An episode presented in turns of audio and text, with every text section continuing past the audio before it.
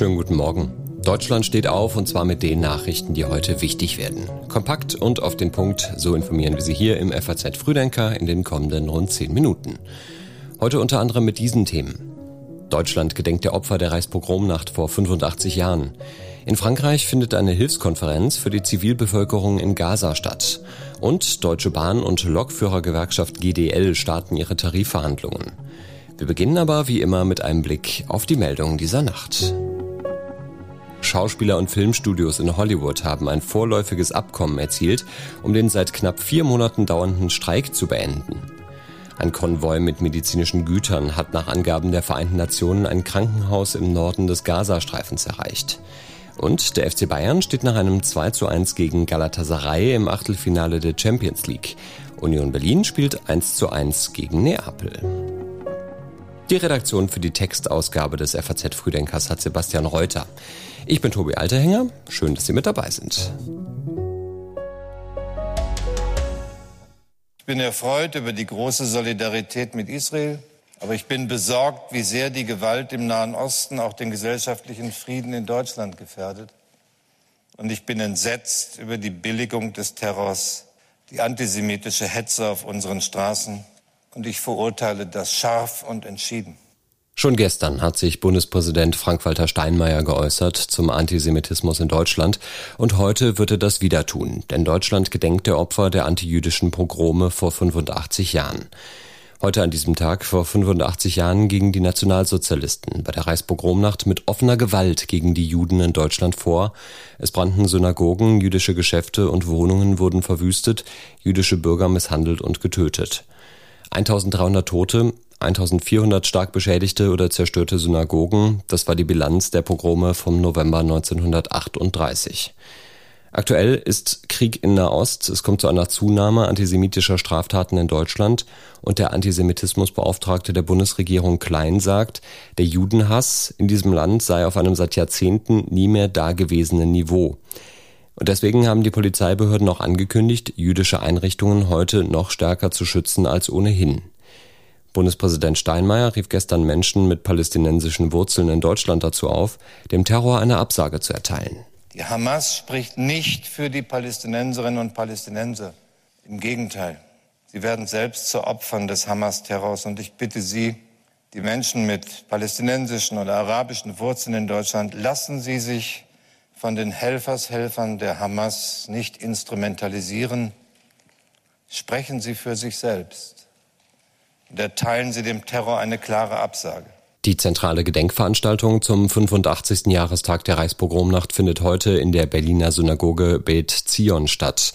Mit Bundespräsident Steinmeier, Bundeskanzler Scholz und dem Vorsitzenden des Zentralrats der Juden in Deutschland Schuster. Auch der Bundestag debattiert zum Thema historische Verantwortung wahrnehmen, jüdisches Leben in Deutschland schützen. In Frankreich findet heute eine internationale Hilfskonferenz statt. Dabei geht es um humanitäre Unterstützung für die Zivilbevölkerung im Gazastreifen. Zusammen kommen Vertreter von Staaten und Hilfsorganisationen und konkret geht es um Hilfe in den Bereichen Wasser, Gesundheit, Ernährung und Energie. Gerechnet wird mit neuen Finanzzusagen. Geleitet wird die Konferenz vom französischen Präsidenten Macron. Außerdem werden erwartet EU-Kommissionspräsidentin von der Leyen und EU-Ratspräsident Michel. Unterdessen hat die Hamas nach israelischen Angaben die Kontrolle über den nördlichen Gazastreifen verloren. Mehr als 50.000 Menschen seien aus dem Norden in den Süden geflüchtet. Parallel verstärken sich die Aufrufe an Israel, seine Angriffe auszusetzen. Die Außenminister der G7-Staaten sprachen sich gestern für humanitäre Pausen aus, so auch Bundesaußenministerin Baerbock. Der klare Appell von uns als G7 ist daher deutlich, es braucht humanitäre Pausen um die Menschen in Gaza, die so furchtbar leiden, mit dem Nötigsten an Wasser, an Lebensmitteln, an medizinischer Hilfe zu versorgen. Und es braucht humanitäre Pausen, damit die unschuldigen israelischen zivilen Geiseln, Frauen, Kinder, Männer, Alte, Verwundete endlich freikommen. Kein Jahr mehr, dann wird in den USA gewählt. In zwei Monaten starten die republikanischen Vorwahlen und heute Nacht gab es in den USA die dritte TV-Debatte der republikanischen Präsidentschaftsbewerber. In Miami waren noch mit dabei Ron DeSantis, Vivek Ramaswamy, Tim Scott, Chris Christie und Nikki Haley, die in diesem Ausschnitt vor allem Steuersenkungen für den Mittelstand verspricht. What we're seeing now in America is the rich are getting richer and the poor are getting poorer. We have to go and start beefing up the middle class. And the first thing I would do is I will eliminate the federal um, gas and diesel tax in this country. We'll cut taxes on the middle class. Bei der Debatte ging es auch um Außenpolitik und Streit gab es da vor allem über die Unterstützung der Ukraine.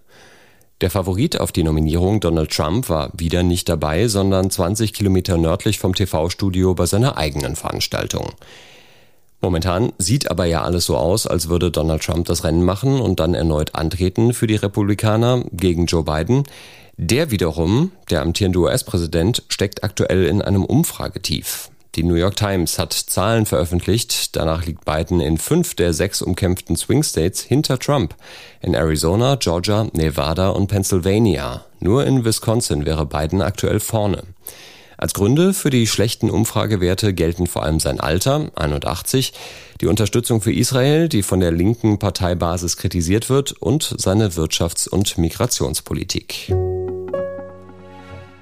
Viele haben vielleicht schon das Bahnticket gebucht für die Fahrt an Weihnachten nach Hause und viele schauen in der Adventszeit ein bisschen besorgt vor allem auf einen Mann, den wahrscheinlich bekanntesten Gewerkschafter Deutschlands. Da sieht sich die GDL gezwungen, erneut bei der Deutschen Bahn AG zum Arbeitskampf aufzurufen. Klaus Wieselski, hier im Jahr 2021 der Chef der Lokführergewerkschaft GDL, startet ab heute mit seiner Gewerkschaft in die Verhandlungen mit der Deutschen Bahn über einen neuen Tarifvertrag.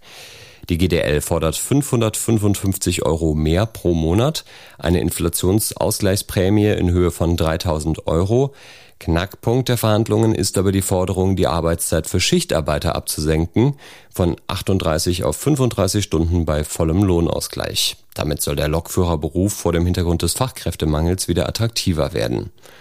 Die Bahn hat diese Forderungen schon zurückgewiesen, sagt, die sind unerfüllbar und will der Gewerkschaft ein Alternativangebot machen. Es könnte also sehr gut sein, dass es neue Streiks gibt. Klaus Wieselski sagt jedenfalls, der Augsburger Allgemein von den GDL-Mitgliedern werde er nicht gefragt, ob es mit Streiks losgeht, sondern nur wann. Die Bahn will 14 Tage Streikfrieden rund um die Weihnachtstage für den Fall, dass sich die Verhandlungen hinziehen sollten. Weselski will mögliche Streiks an oder kurz vor Weihnachten aber explizit nicht ausschließen.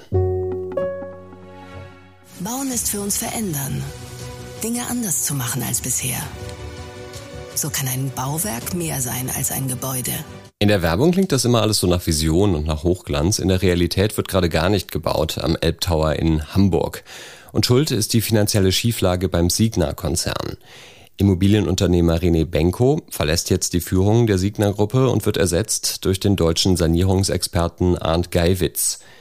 Wann es weitergeht mit dem Bau des Elbtowers, das ist aktuell nicht klar. Ein Sprecher der Hamburger Stadtentwicklungsbehörde sagt aber, Signa habe mitgeteilt, das Ganze sei nur eine kurzfristige Bauunterbrechung und wenn es zeitnah weitergehen würde, dann entspreche der Baufortschritt auch nach wie vor dem vereinbarten Zeitplan. Das Hochhaus Elbtower soll am östlichen Rand der Hamburger Hafen City entstehen und zählt zu einem der größten europäischen Stadtentwicklungsprojekte. Es soll mit 65 Etagen und 245 Metern Höhe nach dem Commerzbankturm und dem Messeturm in Frankfurt das dritthöchste Hochhaus Deutschlands werden. Der Rohbau soll stehen bis Mitte 2026. Wenn Sie mehr über den Benko-Nachfolger Arndt Geiwitz lesen wollen, einen Link zu einem Porträt finden Sie in den Show Notes. Immer mehr Familien haben offenbar Probleme beim Beantragen des Elterngeldes. Das berichtet der Deutsche Caritasverband. Im vergangenen Jahr seien knapp 14.000 Fälle an die Elterngeldstellen weitervermittelt worden, heißt es in der Jahresauswertung der Schwangerschaftsberatung, die der FAZ vorliegt. Damit sei häufiger eine Kooperation mit Elterngeldstellen notwendig als mit Jobcentern, sagt die Präsidentin der Caritas, Welskop Deffer. Sie kritisiert deswegen in der FAZ die Bürokratielastigkeit des Elterngeldes und sagt, auch Reformvorschläge von FDP und Grünen würden da nur bedingt helfen. Die Staatsausgaben für das Elterngeld haben sich mehr als verdoppelt seit der Einführung im Jahr 2007. Im laufenden Haushaltsjahr sind es knapp 8,3 Milliarden Euro. Bundesfamilienministerin Paus, Grüne, will deswegen die Einkommensgrenze für das Elterngeld auf ein zu versteuerndes Jahreseinkommen von 150.000 Euro halbieren, um so rund 500 Millionen Euro einzusparen. Die Caritas-Präsidentin Welskop-Deffer sagt dazu gegenüber der FAZ, das blende die praktischen Probleme beim Elterngeldbezug aus. Und zum Ende des heutigen Frühdenkers kommen wir nochmal zurück zum Anfang. Vor 85 Jahren, also die Reichspogromnacht in Deutschland, vor 100 Jahren an diesem Tag, versuchte Adolf Hitler bei einem Putsch in München die Macht zu ergreifen. Auch dazu lesen Sie mehr in der FAZ, wenn Sie mögen. Und wir hören uns morgen wieder mit den wichtigsten Themen des Tages hier im FAZ Frühdenker. Ich bin Tobi Altenger. Verbleiben wir so. Bis dann. Tschüss.